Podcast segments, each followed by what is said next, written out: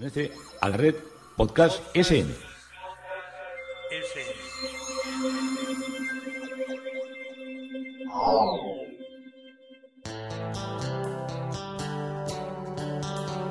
Historia con sentido. Un podcast realizado y presentado por Juan Carlos González.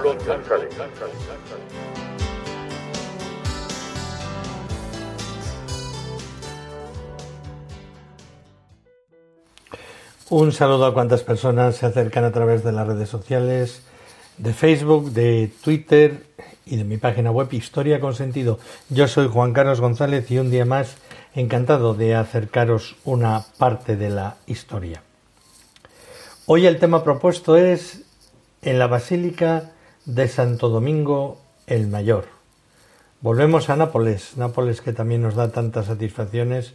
Hemos hablado mucho de Florencia, de Venecia y también estamos hablando o empezando a hablar de Nápoles, que es otra gran ciudad con, un, con mucho arte, pero sobre todo porque he traído a, a, vuestra, a vuestro conocimiento esta, esta basílica, porque me sorprendió porque está llena de, de, reyes, de reyes de Nápoles, que eran aragoneses, que eran los, los reyes que se habían extendido hasta esta, hasta esta otra parte de, del mar Mediterráneo y que de la mayoría de ellos, de la mayoría de ellos, pues yo no tenía ni idea. Y claro, cuando te hablan de los españolos allá, pues muchas veces y de los enterramientos de los españolos, otra vez lo repito, y se estaban refiriendo a todos estos monarcas que tuvieron, mm, que eran reyes de Aragón y que cambiaron el estar viviendo en Aragón o en Mallorca. como, como esto es más complejo de lo que parece, pero es sencillo de entender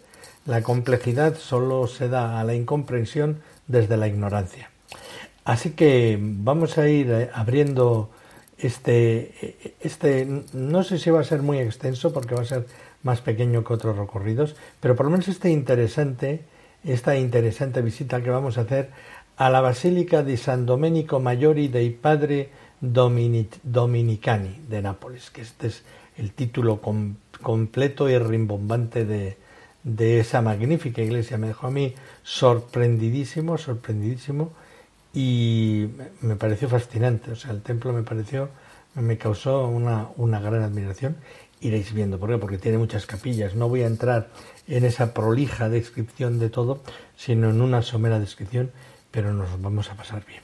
Bueno, vamos con el introito y nos vamos a ir, vamos a arrancar todo este, todo este recorrido, lo vamos a arrancar en, en, Aranda de Duero. Aranda de Duero es una población de, de, Castilla, de la provincia de Burgos, que tiene muy buen vino y tiene muy, muy buen cordero y muy buenos, muy buenos y muchos asadores donde se prepara el, el, el, cordero de Castilla. Ya sabéis que la mejor parte de, la, de lo que dicen los entendidos de la gastronomía, la mejor parte del cordero es la paletilla delantera izquierda, porque es con la, la pata con la que menos esfuerzo eh, con la que menos esfuerzo trabaja el cordero.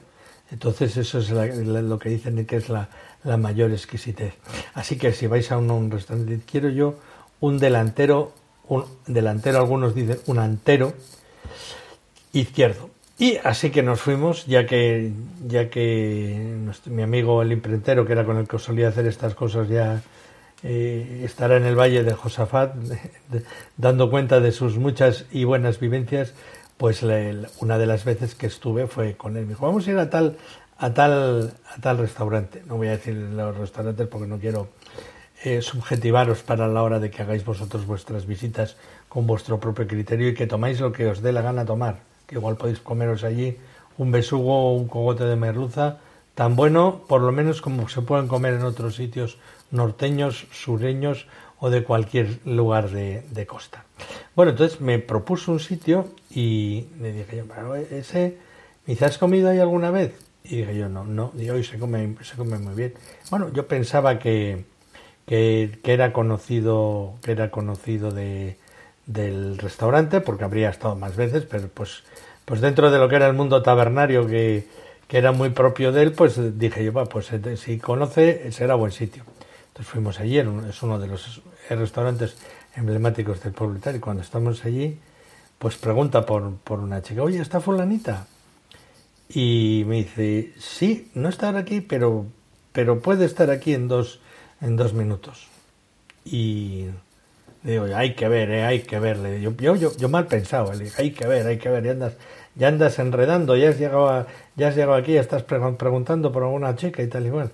Y me dice, si esa chica la conoces tú, y digo que la conozco yo, no, no he entrado aquí nunca. Y mm, me dice, pues es, pues es de tu pueblo. Y digo, iba. Y entra, y hombre, Neme, tal, y saludos y tal y cual. Y yo me identifiqué quién era, hombre, sí, pues sí, ya te, sí, sí, sí, te, conozco. Y, sobre todo de hablar mucho de ti, y qué mal cosa que, o, qué buena cosa que oigan hablar, hablar de uno. Pero bueno, tampoco, también me quedé allí y yo le preguntaba, pues, ya sabéis que soy curioso y por eso muchas cosas las reflejo aquí. Mm, le digo, y bueno, ¿y tú, qué haces aquí en, en, medio de, de, esta Castilla de, los vinateros y, y, de, los, de los comedores de cordero y tal y cual?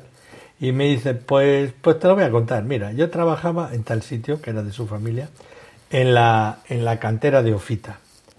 Y me dice, ¿tú conoces la cantera de Hombre, dijo, ¿cómo no, ¿cómo no la voy a conocer? Si estaba a medio camino de... Era un sitio donde se hacía muy, muy mal tiempo, nevaba. Cuando andábamos con las bicicletas, lo típico era intentar llegar a la cantera y darnos la vuelta en plena nevada, cogiéndonos una buena pulmonía, pero ahí había que, que bajar.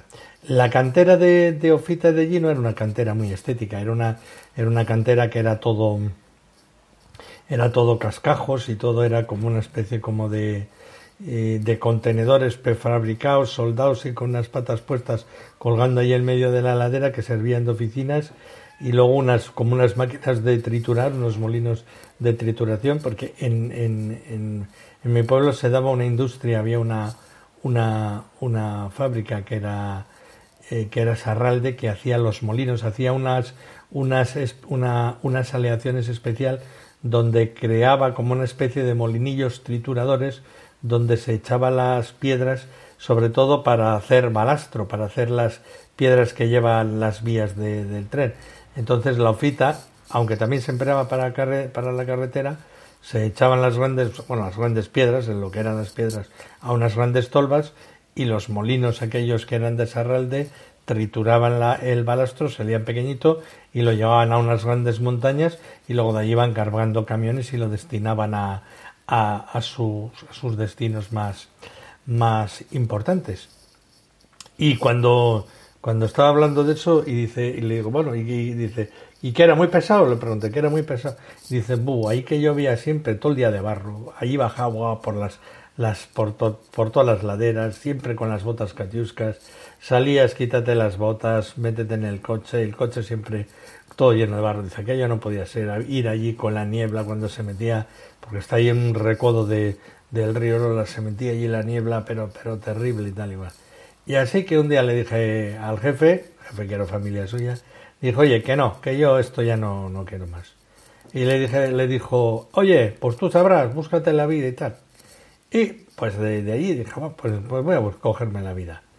Y dice, me cogí un, un tren y dice, no tenía, dice, además, eh, el, la palabra sin herir, porque estamos hablando de corderos, dijo, el cabrito, que no dijo el cabrito, sino ya el cabrito crecido, me, me, despachó de allí sin un, sin un duro, con cuatro, con, cuatro, con cuatro cochinas pesetas. Y ese se pensaba de que yo iba a volver con las orejas bajas. Pero bueno, me cogí un tren, dije, va, pues voy a ir para Madrid, a ver qué es por ahí, de camarera en algún bar o de algo ya trabajaré. Y dice, fui a sacar el billete de tren para, para que os dais cuenta a veces el destino, qué cuestiones, qué cómo cambia todo. ¿eh? A veces hacemos el plan A y sale el plan Z. Y pues se cogió el tren, fue a, fue a la estación a coger el tren, a coger el billete, que entonces se cogían los, los trenes, no eran como ahora, no, con el móvil, la aplicación, no, no. Tú ibas allí a la, a la estación del tren y había una especie como de ventanuca de madera que parecía parecía como el registro de un campo de concentración, ahora que me acuerdo de ello, era como una cosa tenebrosa. Entonces le pedías el billete ida o ida y vuelta, si tenía, si tenía alguna, eh, em, si tenía algún descuento por familia numerosa o bueno, lo que fuera. Le pedías el billete y te lo imprimían. Pero antes de darte el billete te decían, son 40, son 46 pesetas, por ejemplo. Y entonces cuando le dabas el dinero te daban el billete. Entonces te un, un billete, un billete a Madrid. Y le pues le dieron pues 130 pesetas o 150 pesetas, la moneda que era antigua. Y el que estaba ahí le dijo, no bonita, porque ya sabéis que empleaban este, ese tono eh, machista, repelente de lo de bonita, le dijo, pues mira, con el le dice, ¿cuánto tienes? Y pues si, eran 140 tenía 100. le dijo, pues con esto no llegas más allá de Aranda de Aranda de, de, Duero, porque hay Miranda de Ebro y Aranda de Duero, son dos ríos diferentes. El Miranda del Ebro, el Ebro va al Mediterráneo y el Aranda de Duero, el Duero da a Oporto, a Portugal y al Atlántico. Y entonces le dijo, pues, pues dame un billete a Aranda de, Aranda de, Duero. Bueno, el caso es que la chica se cogió el tren, apareció ahí en, Aranda de Duero. La estación no está muy, muy, muy cerca, son pueblos pequeños, no son muy grandes. Tampoco no está ni muy cerca ni muy lejos de, de lo que es el, centro de Aranda. Se cogió el tren y de allí pues, pues se fue al pueblo. Y pues bueno, pues fue viendo por los bares a ver si había algún letrero de y preguntando a ver si les hacía falta una camarera, porque allí en el norte mm, eh, expertos camareros no somos, pero como normalmente nos hemos tirado, eh, hemos pasado, por, perdón, lo de tirar, hemos pasado tanto tiempo en los bares y socializando tanto en cafeterías, en bares y en restaurantes, que si te fijas un poco, sabes enseguida si un bar, un restaurante tiene camareros con pericia o no lo tiene, por una experiencia vivencial, no por un mérito ni por un conocimiento académico de ahora que hay estas academias de, de la gastronomía y de todas estas cosas. Y entonces pues entró en un restaurante y le dijeron, bueno, pues y, y, ¿tienes dónde quedarte? Pues, pues no, no tengo dónde quedarte. Y dice, bueno, ya, te buscaremos algo, ya llamaré yo a alguien que alquila por aquí habitaciones y tal.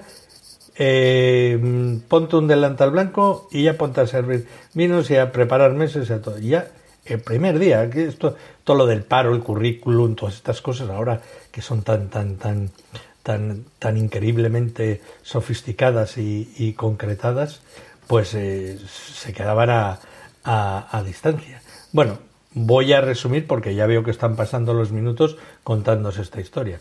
Al final, la checa se casó con el dueño del restaurante y se hizo con una de las bodegas más emblemáticas que hay en, en, en Aranda, en Aranda de, Duero. Ahora es, sí, sí, estoy pensando bien. su fortuna, su fortuna tiene más de más de seis números en la en la en la cuenta en la cuenta o en sus existencias o en sus existencias patrimoniales, bastante más de seis números. Y bueno, allí se quedó la, la trituradora, la ofita, y todo esto venía porque el, aquella cantera que, ahora sigue, explotándose, pues eh, era de un origen volcánico. Y cuando nos... Pero claro, eh, a ver, unas montañas de, del País Vasco las ves cubiertas de árboles, cubiertas de vegetación, de zarzales y donde no hay nada que no sea verde, dices, eh, pues una, una, una piedra de volcánica que salga aquí tan, tan somera, tan, tan en, la, en, la, en la superficie. Y cuando, cuando íbamos a estudiar a clase, también cuando nos explicaban los volcanes, pues eh, no, nos decían, porque el monte que tenéis atrás, el monte Irimo, ese es un, fue un volcán y en su tiempo echaba lava y tal igual. Y decíamos, uy, qué, qué, qué, qué historias más truculentas y qué poco, qué poco deben, deben conocer estos, estos, eh, estos profesores de geología o de ciencias naturales, como se llamaban entonces, de lo que es un volcán, porque no nos lo creíamos. Y yo me empecé a creer verdaderamente lo que era un volcán y la destrucción que producían y lo explosivo y lo grandioso que es cuando visité Nápoles y vi detrás el, Vesubio y vi todos los destrozos de lo que habían hecho y viví como un pueblo o una ciudad como Nápoles había vivido siempre mirando al, a lo que era la montaña que tenía detrás, al volcán, que tampoco es un volcán que asuste, porque tampoco es una montaña excepcionalmente descomunal, pero entonces sí que dije, uy, la naturaleza tiene sus, sus sabias, sus sabias acciones con las cuales hay que tener mucho respeto porque puede, pues se puede acabar como Pompeya y como Herculano, que espero que no pase nunca. Pero bueno, esto de los volcanes, esto de la ofita, del mineral, esto de, de estar comiendo cordero en, en, en, Aranda de Duero y no en Nápoles, me ha llevado a animarme a acercaros otra vez una parte de la historia de Nápoles, de una iglesia que tiene muchos, muchos, muchos elementos. Bueno, la basílica de, de, Santo, San de Santo Domingo, se encuentra en, la, en lo que se denomina la Piazza San Domenico Maggiore. Es un sitio que hay muchas cafeterías allí. El área en la que en la época griega los muros marcaban lo que era el límite occidental de la ciudad y la cimentación inferior del, del, del templo cae dentro de lo que era la, la denominada Puerta Cumana, una de las puertas que tenía acceso el recinto amurallado de lo que era entonces la, ciudad de Nápoles. El templo actual ocupó una parte de la muralla, una parte de la puerta cumana, e incorporó parte a lo que fue una primera iglesia que estuvo allí ubicada, que era la de San Miguel Arcángel en Morfisa, y una iglesia románica que pasó de los basilianos, de los cuales hablaré luego, a los benedictinos, quienes la cedieron a los dominicos en el año 1231, año en la que estos se establecieron en Nápoles. Bueno, fue Carlos II de Anjou, de Anjou, escrito, eh, todavía príncipe heredero, quien fue el valedor de la nueva iglesia en este en el año 1238 y fue él quien financió la construcción que terminó alrededor de 1300 de 1324 y el convento contiguo con el centro más importante aparte de la iglesia, de la orden de los dominicos desde la Edad Media hasta prácticamente lo fue hasta el siglo XIX. Y además de mantener un estudio general, que era como si dijéramos la universidad, económicamente apoyado también por el rey, era la sede del provincial de la llamada provincia del Reino de Nápoles. Bien, la biblioteca anexa, que fue importantísima, fue una de las primeras bibliotecas que se abrió al público. Y en, eh, San Domenico Maggiore vivían monjes, frailes, perdón, muy formados y una, de una gran cultura. Pues entre otros están mm, como ilustres, pues Santo Tomás de Aquino, 1274, Giordano Bruno, en 1600, a este lo, lo quemaron por hereje, y el convento se convirtió en uno de los primeros centros de difusión del tomismo. El tomismo es la filosofía teológica de Santo Tomás de Aquino, el tomismo. Y para enriquecer a la Iglesia con sus comisiones de mecenazgo, estaba, estaban especialmente la familia de los nobles de Seglio de, Nido, que tenían todo, era el, el, control, era el apellido, Segio de Nido, eran los que tenían el control económico y político de toda la zona. La supresión que tuvo lugar en 1809 infligió una gran herida en el complejo que revivió con la restauración y se sometió a una nueva decadencia en la siguiente supresión en 1865 y el regreso de los frailes ocurrió ya en 1885. El rey Carlos de Angers, Anjou, Anjou escrito, pero Anjou parece que somos los arapajoes, así que Carlos de Angers fue el fundador del enclave. Carlos II, apodado el Cojo, vivió desde 1254 hasta el 5 de mayo de 1309. Era el hijo y el sucesor de Carlos I de Angers, y su madre fue la condesa Beatriz de, Provenza, y su padre le concedió el título como heredero de príncipe de Salerno.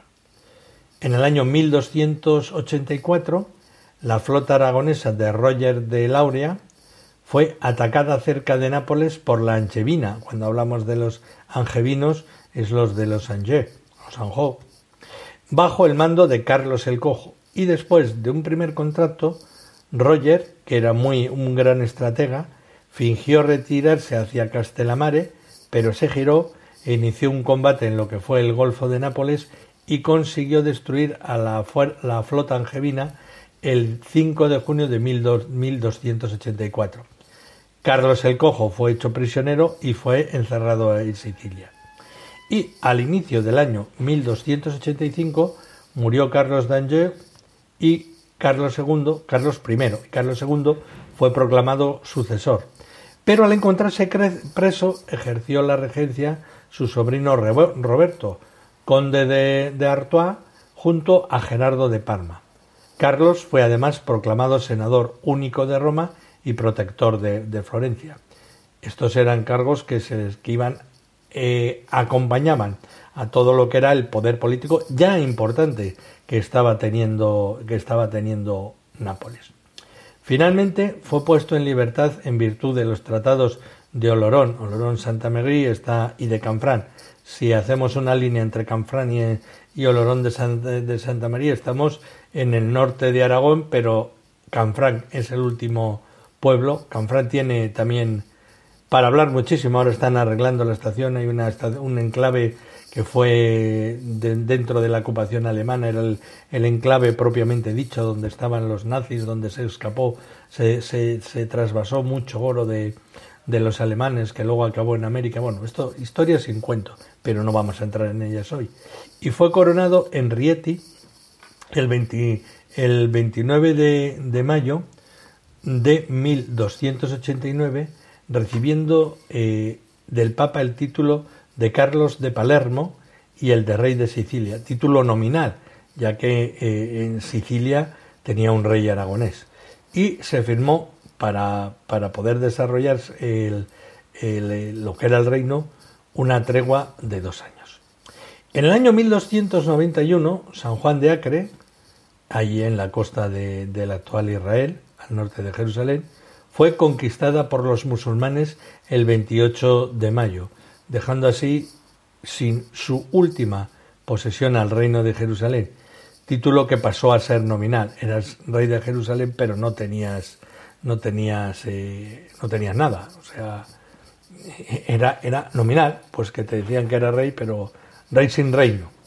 Y Hugo de Solí, que era uno de los, de los jefes de lo que había sido el reino de Jerusalén y al final acababa como rey de Jerusalén, mantuvo las posesiones del reino de Jerusalén en Albania, eh, siempre en una lucha contra los griegos y los serbios, que eran ortodoxos. Aquí siempre estaba la pelea la pelea por las cuestiones de, por las cuestiones de, fe. En febrero del año 1291 se firmó la paz de Tarascón entre la Iglesia, los Valois y Francia, de un lado, y la Corona de Aragón, por otra parte.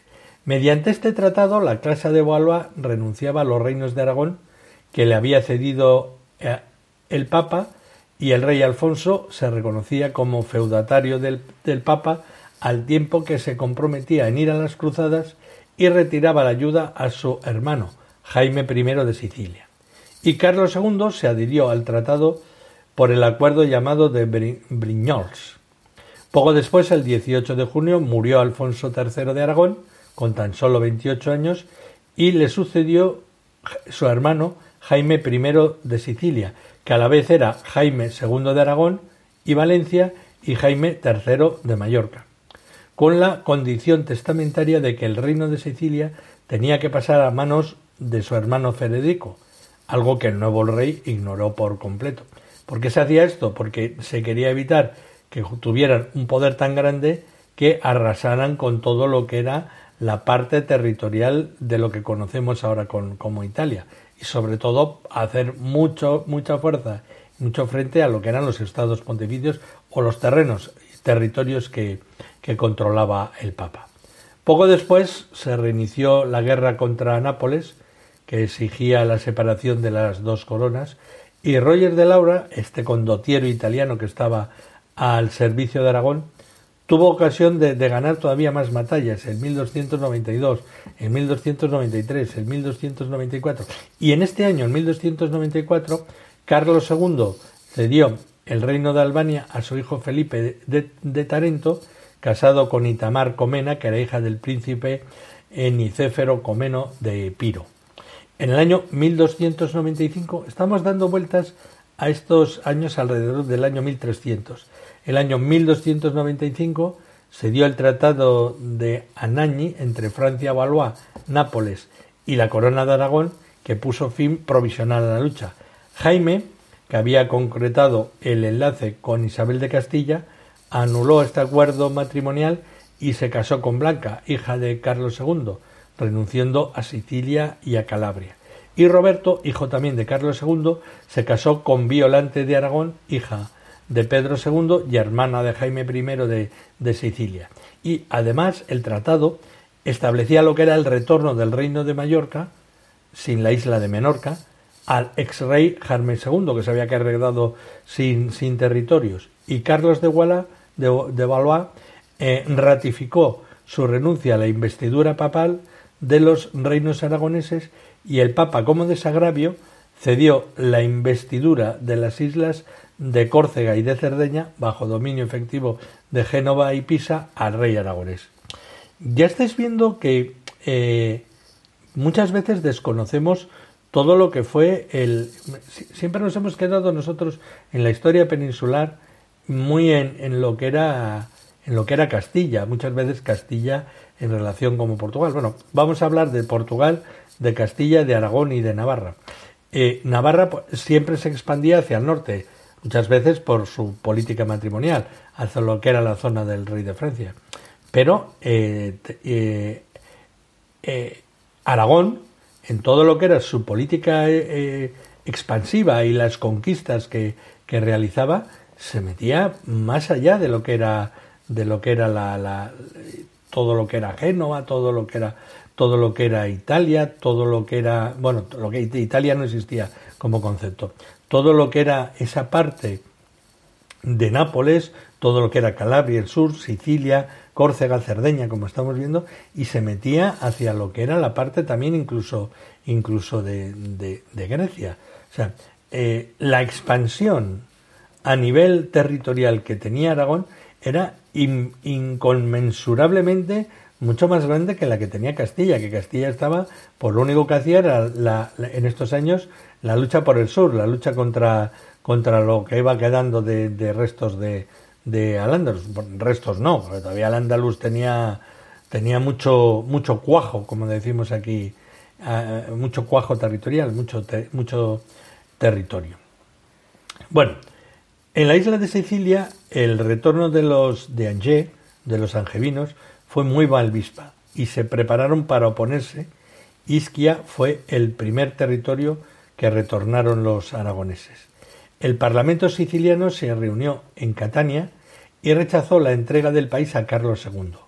El rey Jaime III fue declarado sin derecho al reino y en virtud del testamento de su padre, su hermano Federico fue proclamado rey el 26 de marzo de 1269. Carlos mm, eh, reaccionó declarando la guerra y preparando una invasión de Sicilia, recibió el apoyo de Jaime II, pero fue Federico quien invadió finalmente el territorio napolitano.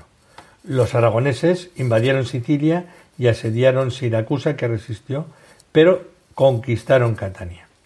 El intento de, levantar Calabria en contra de Federico fracasó, ya que Roger de Lauria fue derrotado en Squillace. Y los asedios de Siracusa eh, fueron acorralados en Patti en el en, los asediados, perdón, de Siracusa fueron acorralados en Patti en el año 1298 y la ayuda de los aragoneses bajo el liderazgo de Juan de Lauria fue rechazada. Fue finalmente Roger de Lauria quien levantó el sitio de Pitti renunciando a la, conquista de Siracusa y Roger derrotó a los sicilianos en el Cabo de Orlando el 4 de julio del año 1299. Y para los sicilianos que conquistaron finalmente Catania y la flota siciliana fue aniquilada por el reino de Aragón en las Islas Pontinas, esto está en el Golfo de Gaeta frente a Nápoles el 14 de junio ya del año 1300. En el año 1301 las fuerzas de Carlos I asediaron Mesina pero fueron rechazadas y a causa de la epidemia de peste se concretó una tregua de un año y al reiniciarse la, eh, la guerra, las guerrillas sicilianas eran tan activas que Carlos II tuvo que negociar una paz que se firmó en 1302. Y según este acuerdo, Federico era reconocido como rey de Sicilia vitalicio, a menos que antes de tres años se obtuviera o bien el reino de Chipre o el de Cerdeña. Y el título de rey de Sicilia lo llevaría Carlos II y Federico sería únicamente rey de Trinacria. Eh, Federico renunciaba a Calabria y se casaba con Leonor, hija de Carlos. Y al morir eh, Federico, el reino de Trinacria, sonará de decir esto dónde está, si no lo hemos visto nunca en los mapas, es como se le denominaba Sicilia desde el relato del Ulises de, Homero. Pues bueno, el reino de, de Sicilia pasaba a Carlos o a sus descendientes.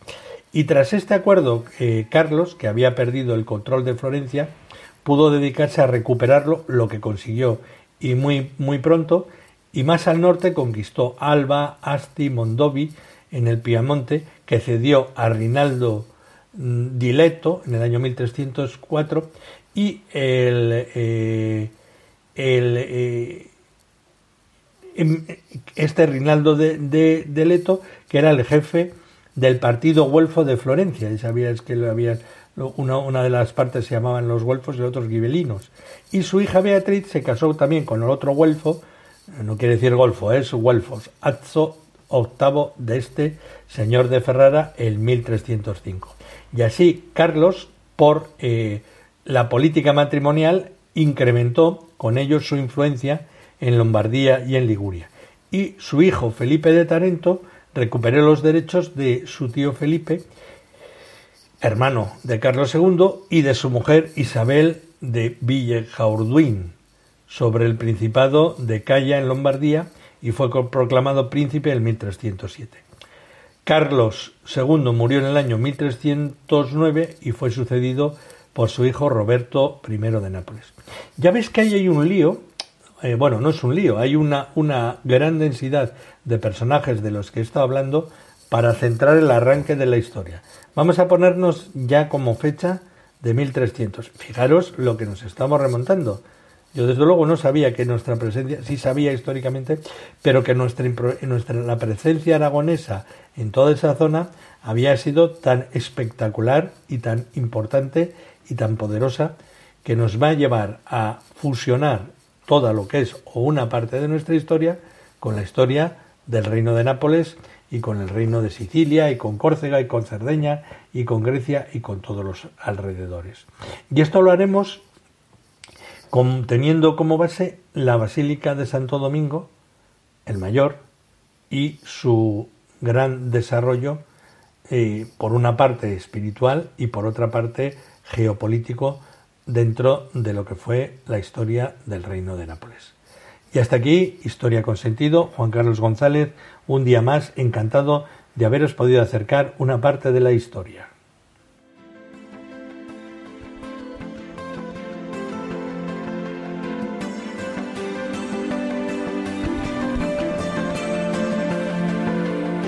Aquí un episodio más de Historia con Sentido. El podcast que te habla de historias de la historia, sucesos, eventos, como si el ayer fuera hoy.